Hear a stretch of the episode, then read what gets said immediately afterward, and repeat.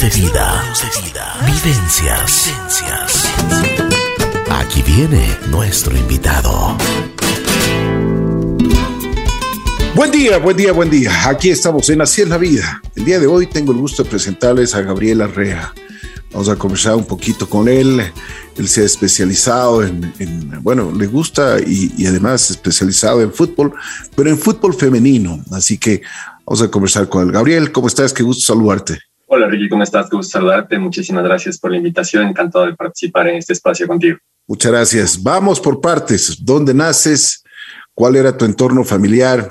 ¿Qué es lo que te enseñaron tus padres cuando eras pequeño? Eh, bueno, eh, soy de la ciudad de Quito. Nací hace ya varios años, en 1986. Eh, bueno, y una familia súper futbolera que si bien no necesariamente era dedicada al fútbol femenino, que es nuestro fuerte actualmente, siempre estuvo inmiscuida en el fútbol. Entonces, siempre tuve desde, desde mi abuelo, que era hincha del Nacional, de ahí, bueno, los tíos un poco variados entre hinchas de la liga, eh, un par de primos de, del Quito y demás, pero siempre un entorno súper futbolero. Eh, mi madre, bueno, eh, siempre apoyándome en este tema que era lo que realmente me gustaba, pero no muy futbolera ella en realidad. Así que bueno, así fue como empezó.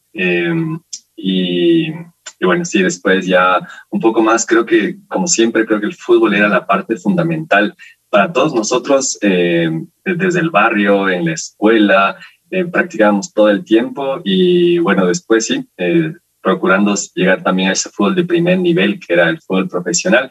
Realmente nunca llegué a ser futbolista profesional, entrené un par de meses en el Quito, pero bueno, eh, aquel entonces mi abuelita me decía que el fútbol era el deporte única, perdón, la profesión únicamente de los vagos, me decía, entonces no me dejaba ir a entrenar, así que bueno, eh, así fue como empezó, pero bueno, siempre súper eh, inmiscuido y practicando constantemente el fútbol, ya sea en el barrio, en la escuela, en el colegio, y bueno, eso fue como empezó el fútbol en mi vida. El fútbol es tu pasión. Bueno, ¿cómo te fuiste especializando? ¿Fuiste estudiando? Porque ahora, ahora el fútbol ya no es como antes, ¿no? O sea, que simplemente eh, se jugaba, ahora hay mucha estrategia, mucha estadística. ¿Cómo te fuiste desarrollando? Eh, bueno, inicialmente empecé, como te comentaba, en el fútbol practicándolo, pero eh, al pasar de los años dije, bueno, realmente voy a dedicarme a esto y dije, no, tal vez tendré que hacer algo más. Así que bueno, empecé primero en la carrera universitaria, estudié publicidad, una licenciatura en comunicación con especialidad en publicidad y una maestría en marketing. Y bueno, me dediqué a esto toda la vida. Dije, ¿realmente es lo que me apasiona? Entonces, puede que sí, puede que no. Eh, sin embargo, fue a lo que me dediqué. Dije, bueno, demos un pasito más adelante. ¿Qué tal si es que hago esto que realmente me apasiona? Porque la vida es una sola y habrá que aprovecharla. Entonces, estudié en el Instituto de Fútbol Quito, eh, la carrera de Dirección Técnica de Fútbol, y me gradué hace más o menos unos tres años. Esto realmente me encantó porque fue tal vez eso que siempre quise hacer. Entonces, afortunadamente, creo que del lado del marketing también, entonces puede como que unir ambas carreras, como para poder implementar un equipo propio. Entonces, eh, fue así como ya fui parte del fútbol y bueno, luego ya hice dos maestrías más, una en dirección técnica de fútbol y otra también en marketing deportivo. Em, y sí, como bien mencionas, no basta únicamente con ser hincha del fútbol y con apasionarnos por el fútbol, sino además, y creo que principalmente también ser partícipe de este proceso de crecimiento y de profesionalización. Entonces, eh, fue así como eh, me fui ya formando dentro de lo futbolístico eh, y bueno, creo que eso fue el, el, momento clave para que yo pueda dar un paso más adelante en esto de la concepción de un club de fútbol femenino y por supuesto con el propósito que nosotros tenemos claro, que es un cambio en concepto y en estructura del fútbol femenino en el Ecuador. A ver, vamos por partes. Me gustaría que tú nos, nos digas que tú, tú estudiaste para ser director técnico. ¿Qué, qué, qué estudian? ¿Qué, es, qué, qué, eh, ¿Qué materias tienes, por ejemplo? Eh, bueno, a veces cuando hablamos de que estudié dirección técnica, me dicen primero la gente, ¿en serio existe eso? Bueno, por un lado. Y por otro lado también nos dicen, eh, pero bueno, debe ser súper fácil. Al contrario, yo les ponía la relación similar. Decía, yo antes había estudiado comunicación, luego estudié publicidad, eh, perdón, sí, bueno, publicidad y luego ya la dirección técnica de, de fútbol. Entonces, es una carrera realmente súper completa. Creo que el Instituto de Fútbol Quito, que es de la Federación Ecuatoriana de Fútbol, tiene una malla súper completa. Eh, yo creo que seguro después de haber analizado las propuestas, yo creo que fue una de las más completas incluso de, Sudamérica. Así que, eh, bueno, estudiamos materias que son como un poquito más específicas de lo deportivo, por ejemplo, como dirección técnica de, fútbol, como técnica y táctica, preparación física, y además eh, otras carreras son un poco más eh, relacionadas a la medicina, por ejemplo, o, o, también a la anatomía, por ejemplo, eh, igual anatomía, biomecánica, también sin antropometría, entonces realmente es súper completa y también tiene un componente para no dedicarnos únicamente a la dirección técnica, sino además, eh, por ejemplo, como administración deportiva, como legislación deportiva, derecho deportivo. Entonces es una carrera realmente súper completa y que, bueno, creo que nos da esa posibilidad de no pensar únicamente en ser directores técnicos, sino, ¿por qué no pensar en gerenciar un club? Eso es importante.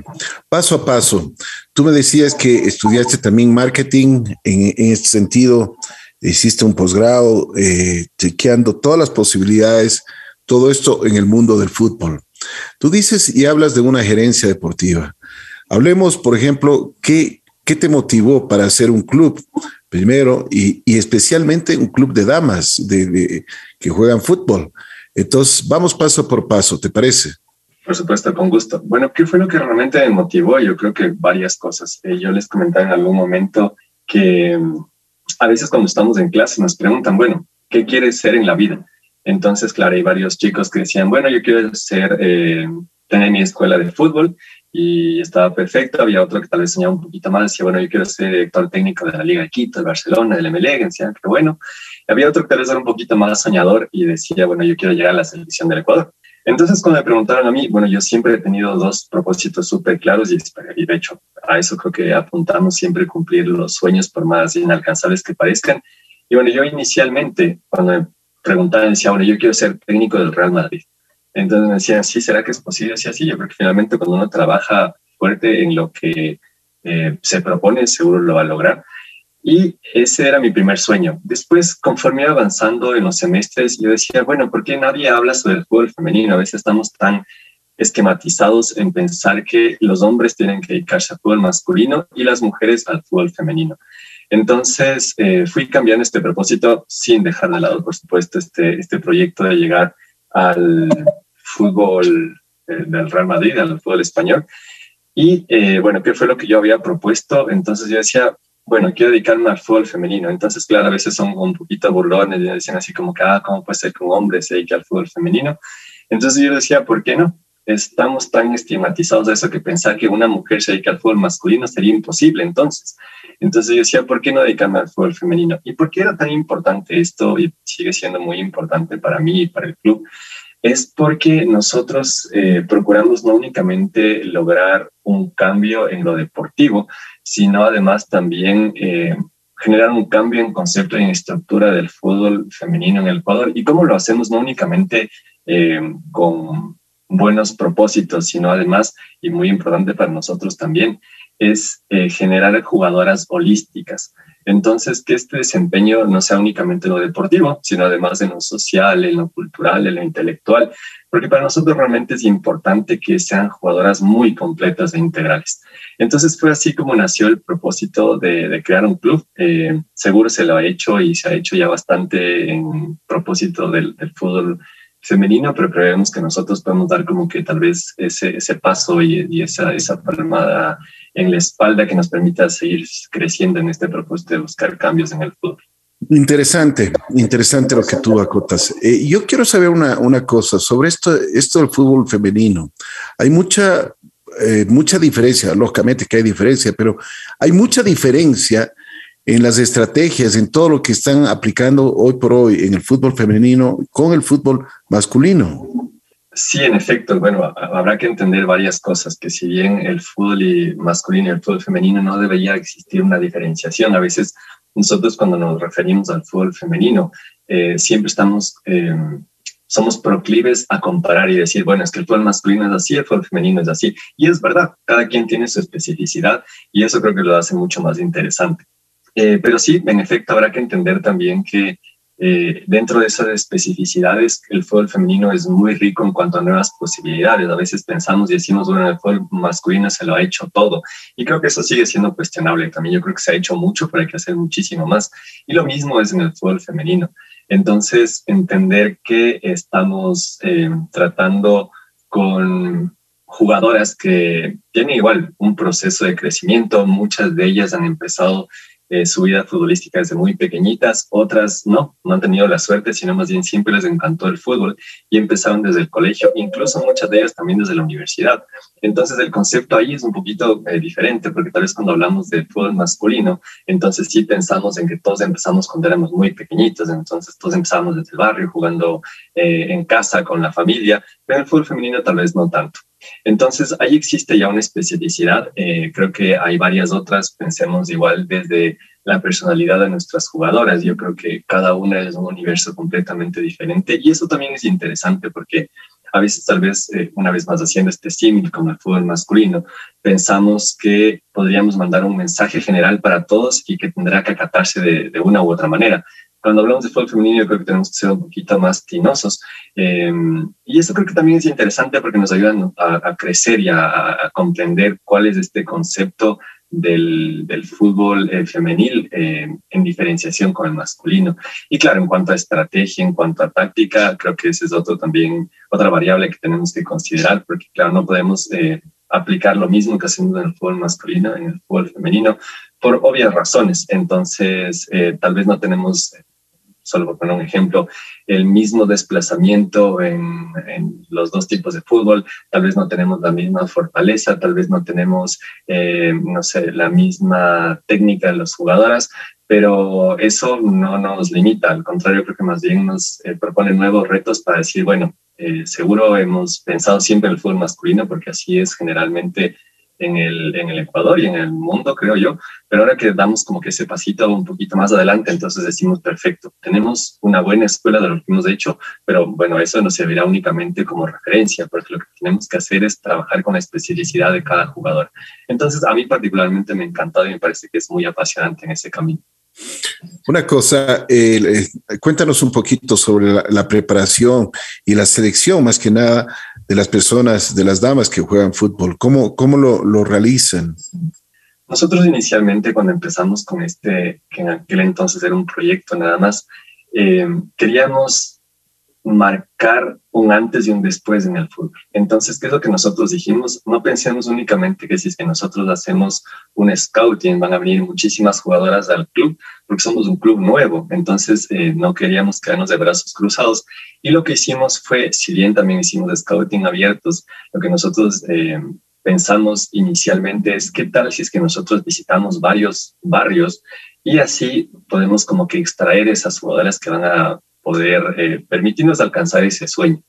Así que fue así como empezamos. Empezamos a través de ligas barriales, eh, nos acercábamos, eh, conversamos con el presidente, decíamos, ¿saben qué? Nosotros somos un club nuevo, pero queremos conformar un equipo que sea muy competitivo. Entonces íbamos por varios barrios, eh, desde el norte por Carcelén, por Carapungo, hasta el sur, no sé, por Solanda, por el Recreo. Entonces fue así nuestra primera parte. Entonces teníamos más o menos un universo de 400 jugadoras y de esos teníamos que elegir aquellas que nosotros consideramos consideramos que eran oportunas para permitirnos lograr este camino.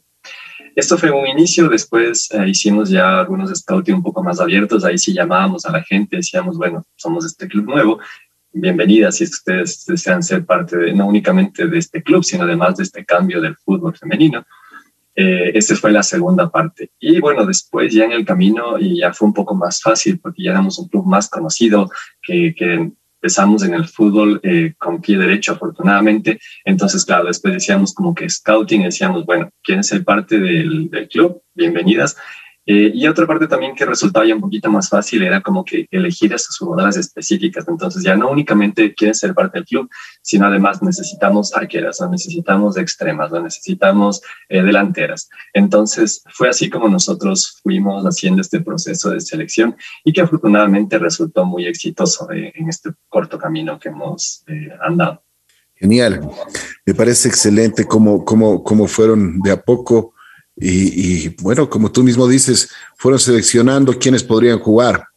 Bueno, después de la selección que ustedes hacen, ¿Cómo, por ejemplo, cómo eligen ya los entrenadores, preparador físico? Porque ahora el fútbol es, ya, ya es, viene complementario con otras, con otras ciencias del deporte.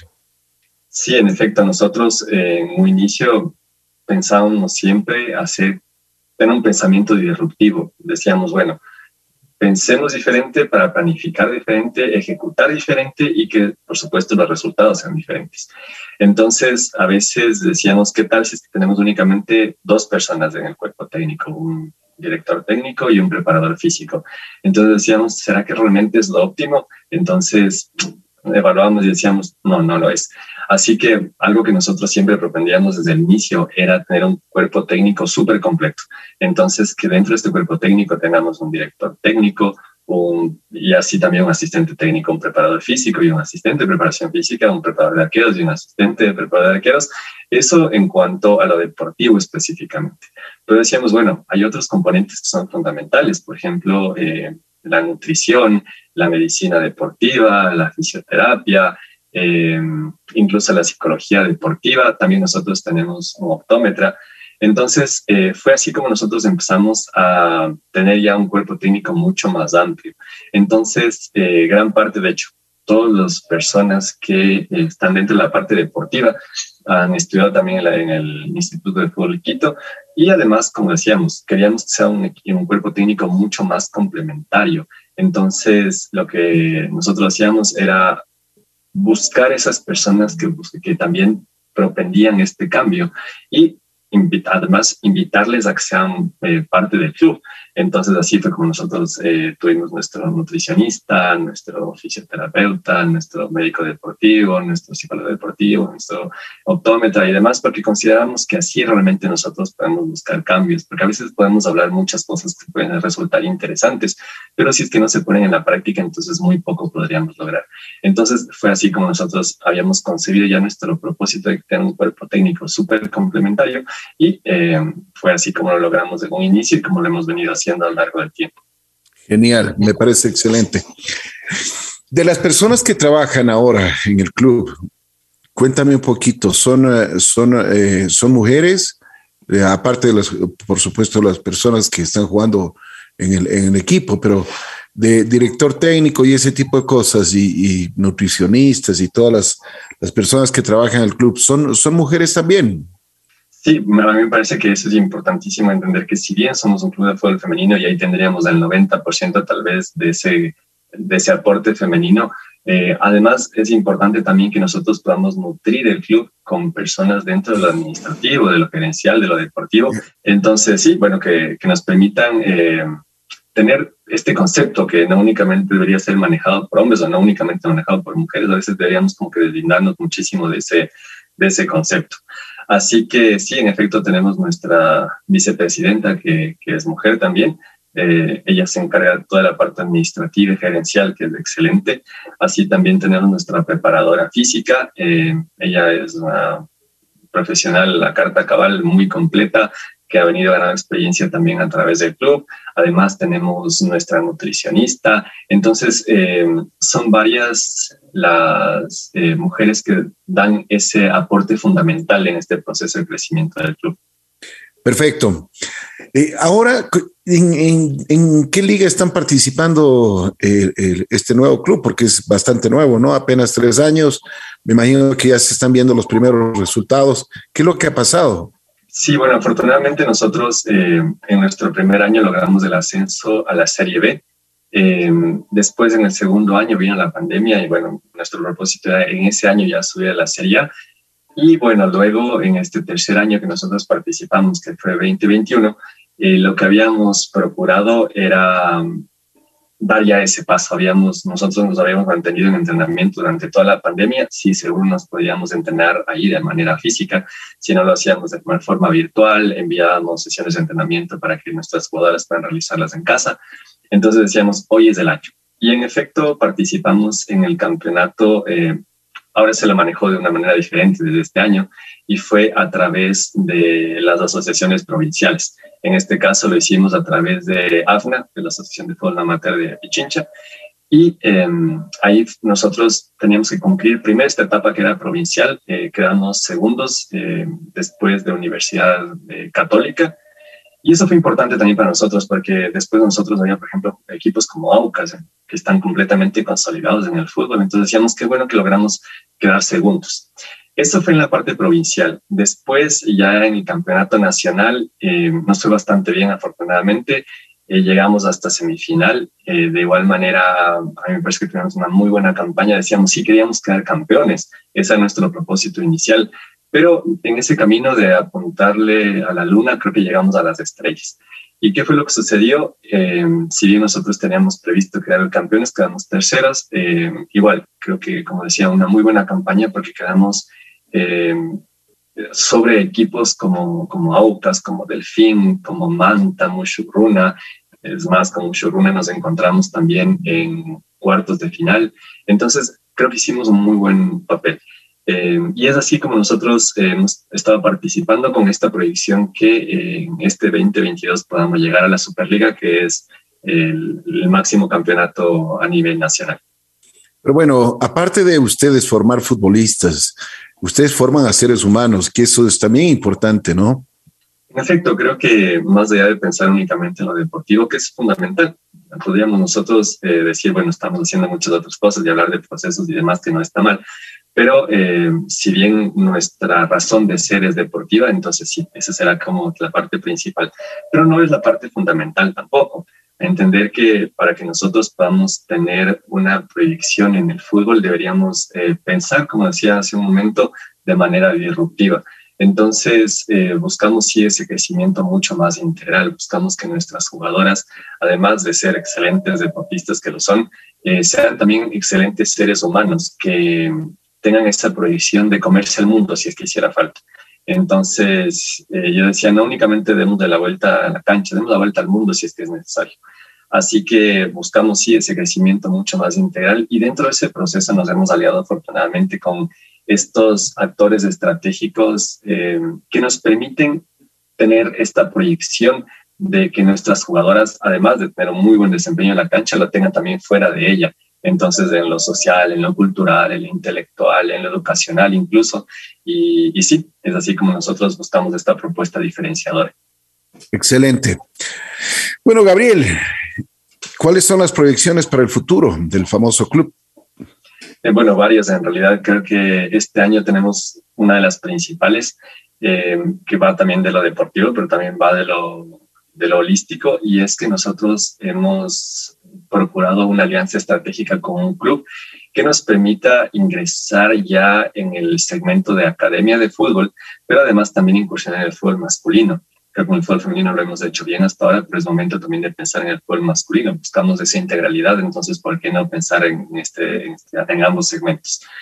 ¿Y cómo lo hacemos? Eh, para nosotros ha sido súper importante porque desde hace algunos meses atrás hemos estado en conversaciones con un club europeo, que no les puedo comentar todavía, pero ya que un poquito más adelante les comentaré y que me encantaría que estés presente, Ricky, cuando nosotros a hacer este lanzamiento. Y eh, hemos estado en conversaciones y creo que esto de haber quedado terceros de escala nacional para eh, este proceso de, de complementariedad del de este convenio fue súper importante. Entonces, ellos nos han dado ya luz verde, de hecho están, nos visitarán ya en las próximas semanas y haremos un evento en el que oficializaremos esta alianza. Entonces, ¿cuál es el propósito? Que eh, nos venden este know-how tanto en lo deportivo, pero también en lo administrativo, para saber cómo se manejan y que a través de una alianza estratégica internacional que no se la ha hecho en Ecuador y sería la primera, entonces que nosotros podamos implementar ya nuestras academias de fútbol. Ese es uno de los puntales más altos que tenemos en este año. Eh, procuramos empezar desde el mes de abril, porque en marzo haremos la oficialización. Entonces, en abril arrancaremos con las academias, como decía, ya no únicamente pensando en lo femenino, sino también en lo masculino. Y además, eh, ese será, creo que tal vez lo más importante que hemos hecho como club hasta ahora, en estos cuartos tres años. Pero además, y algo que es importantísimo también, es buscar ya nuestro ascenso a la Superliga. Entonces, estos son los dos eh, proyectos que nos hemos planteado para este año y que, bueno, eh, tenemos eh, fe y somos muy creyentes en realidad de que lo vamos a lograr, no porque únicamente las energías vendrán a nosotros, sino además porque trabajaremos fuerte en ese propósito.